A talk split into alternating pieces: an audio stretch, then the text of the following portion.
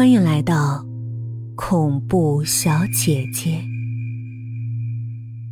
地下室囚禁案。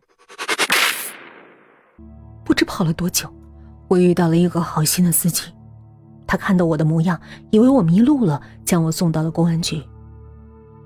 在公安局里，我报出自己的姓名、住址，希望警察可以送我回家。当警察询问我原因以及这副模样遭遇了什么，我开始坐立不安，犹豫着不敢回答，到底该不该说出来？说出来的话，警察真的会信吗？这些日子，我一直在帮助皇帝照顾地下室的女人，他们会怎么待我？还有，我杀了人，虽然是在皇帝的威胁之下，如果说了的话，我会被判刑吗？可如果不说，我闭上眼，脑海里全是囚禁在地下室的日子和经历。耳边仿佛还能听到逃跑前香香的恳求和丹姐最后绝望的呼喊。说吧，现在说出来，可能还能救下他们。我咬着牙，正想开口，从外面进来一个警察，在我对面的警察耳边耳语几句，而就是这几句话，彻底改变了我，还有前后那么多女人的命运。我们刚才联系你们片区的派出所，他们说。这几个月没接到失踪者的报案。话说你怎么回事？你离家那么久，你家人不找你？你家里出什么状况了吗？需不需要我们去处理？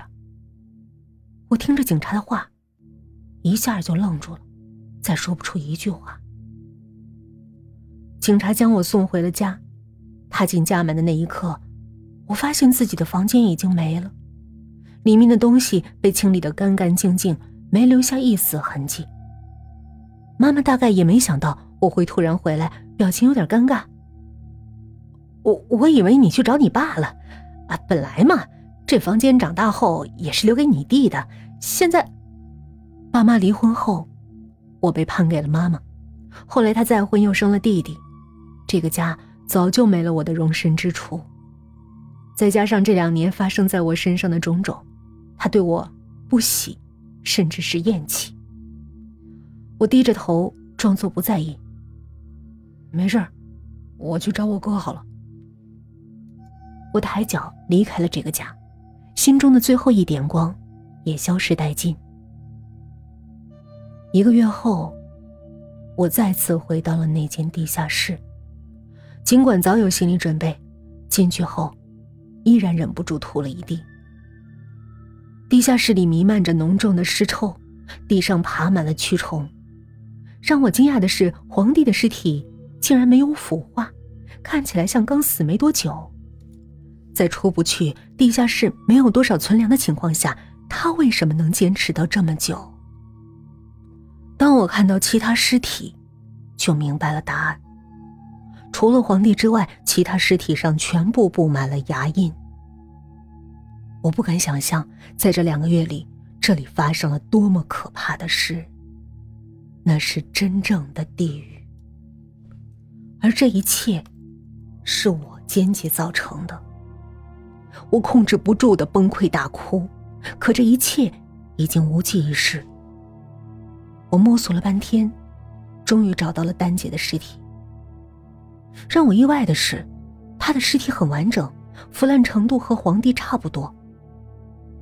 最后那段日子，他也是靠吃其他人维持生存的吗？皇帝为什么又放过了他？不会再有人知道了，这些都将成为秘密，被永远埋藏在幽暗的地下。我扛起丹姐的尸体，转向楼梯，每路过一间房，都能看到里面有个女性的身影。和一个月前一样，他们都在向我招手。哀求我放他们出去。我看到香香，她和那晚一样，不停的低声哀求：“放我走，放我走啊！”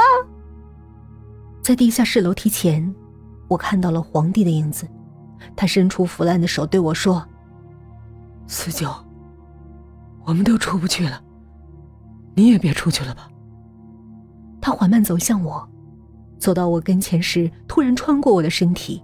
消失不见了。我怔怔站在那儿，突然觉得，也许真正的我，早就死在地下室里，尸体就在地下室的某个角落，而那个逃出去的，只是我不甘的灵魂。